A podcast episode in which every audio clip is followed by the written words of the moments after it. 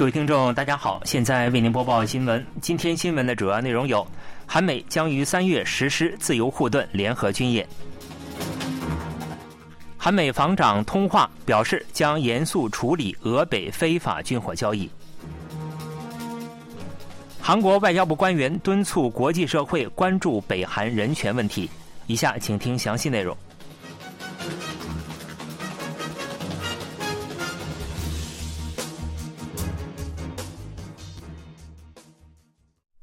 韩美军方将于三月四日至十四日实施旨在防御韩半岛的定期联合军演“自由护盾”。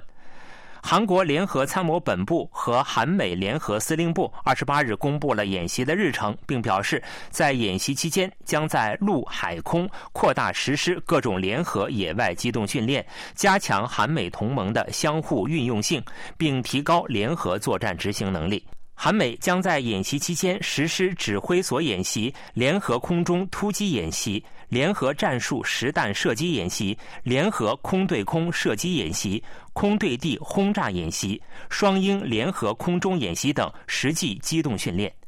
联参有关人士表示，去年三月至四月，韩美共进行二十三次野外机动演练，今年仅在三月份就计划进行四十八次。联参称，自由护盾联演将反映最近安全局势等变化的威胁和安全情况。演练重点将放在陆海空网络、太空资产作战和摧毁北韩核威胁等方面，进一步增强韩美同盟的应对能力。联合国军司令部成员国也将参加本轮演习。中立国监督委员会将确认演习过程是否符合规定。北韩对韩美联合军演反应强烈，有可能以自由护盾联合军演为借口发射导弹等进行挑衅。韩国国防部长官申元石和美国国防部长劳埃德·奥斯汀二十八日通电话，一致同意严肃处理俄罗斯与北韩之间的非法军火交易。据韩国国防部透露，韩美两国防长一致认为，俄罗斯与北韩进行非法军火交易等，加强军事合作，这对韩半岛乃至国际社会的和平与稳定构成严重威胁。韩美两国将与国际社会合作，对其予以严肃处理。韩美两国防长还强烈谴责北韩今年以来在西海北方界限附近实施炮兵射击，并接连进行新型导弹试射等加剧韩半岛紧张局势的行为。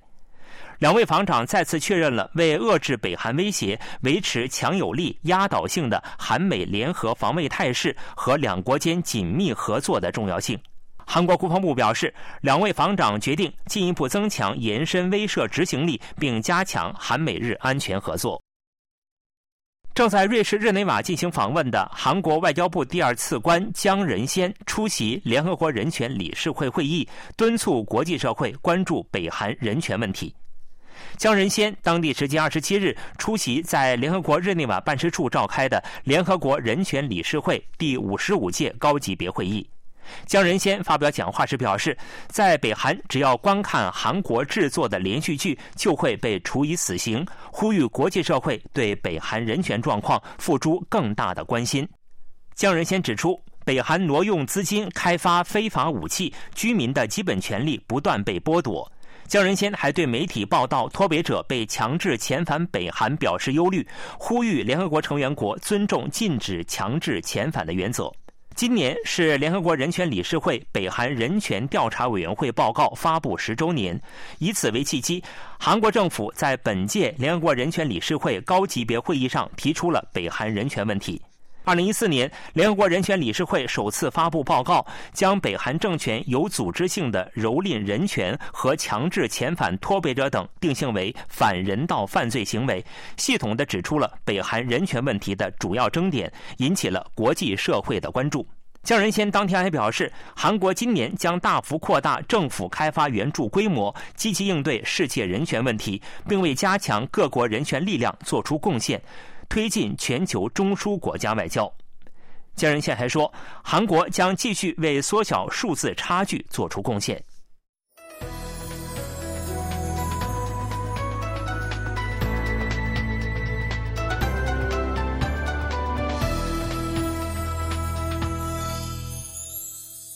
KBS World Radio。这里是韩国国际广播电台新闻节目，欢迎继续收听。韩国医科大学校长们提出每年增加三百五十名医学生较为合适的意见。对此，总统室强调说，根据宪法和法律规定，保健医疗相关人力供需问题是由政府负责决定的事项。总统室官员二十八日在龙山总统室会晤记者时表示，国家拥有做出决定的责任。虽然可以听取有关人士的意见，但绝不是进行磋商或谈判的问题。这位人士就政府拟定的医疗事故处理特例法制定案表示：“我认为，不仅实习和住院医生，对于从事必要医疗等的医生来说，也是极为迫切的要求。”离岗缺勤的实习和住院医生也会对该法表示支持。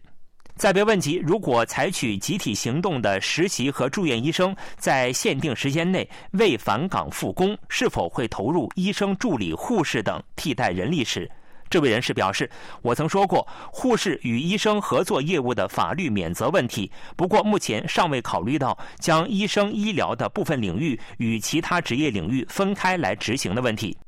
作为中长期课题，需要听取各职业领域间的意见，还要研讨是否符合现实要求。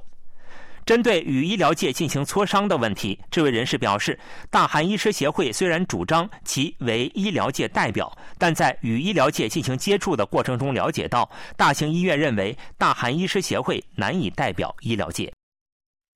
韩国政府在向实习和住院医生通报返岗时限为二十九日的同时，保健福祉部以违反医疗法为嫌疑，向警方检举了大韩医师协会的相关人士。保健福祉部二十七日下午以违反医疗法及妨碍公务、教唆、胁从等罪名，向警方举报了大韩医师协会紧急对策委员会五名成员。包括大韩医师协会紧急对策委员会委员长金泽宇、紧急对策委员会媒体宣传委员长周寿浩、紧急对策委员会组织强化委员长朴明和。据悉，大韩少儿青少年科医师会会长朴贤泽、前大韩医师协会会长卢焕圭已被举报。保健福祉部认为，他们支持实习和住院医生集体辞职，并提供法律支援、教唆和帮助集体行动。在实习和住院医生集体辞职以后，政府检举医生尚属首次。政府之前反复要求离开工作岗位的实习和住院医生，在二十九日之前重返工作岗位，并警告说，从三月开始，政府不可避免的会对尚未返岗的医生采取吊销医生执照处分和司法程序。截至二十六日，提交辞职申请书的医生共计九千九百零九名，约占九十九家实习医院所属实习和住院医生的百分之八十点六。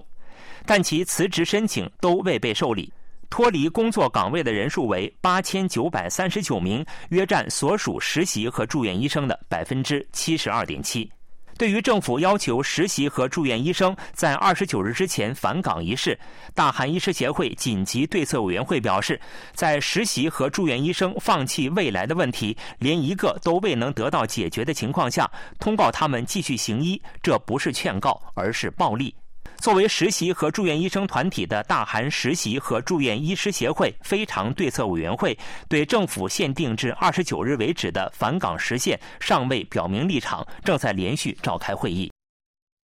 Meta 首席执行官马克·艾洛特·扎克伯格除了三星、LG 等主要大企业外，还与国内扩展现实创业公司相关人士进行了会晤。扎克伯格于二十七日抵达韩国，二十八日在首尔江南 Meta Korea 邀请超过五家扩展现实创业公司相关人士进行了非公开活动。据悉，Meta 方面并未通过政府部门或有关团体，而是直接联络了相关创业公司。开发人员出身的扎克伯格与扩展现实创业公司的开发人员进行会晤，就技术问题等方面交换了意见。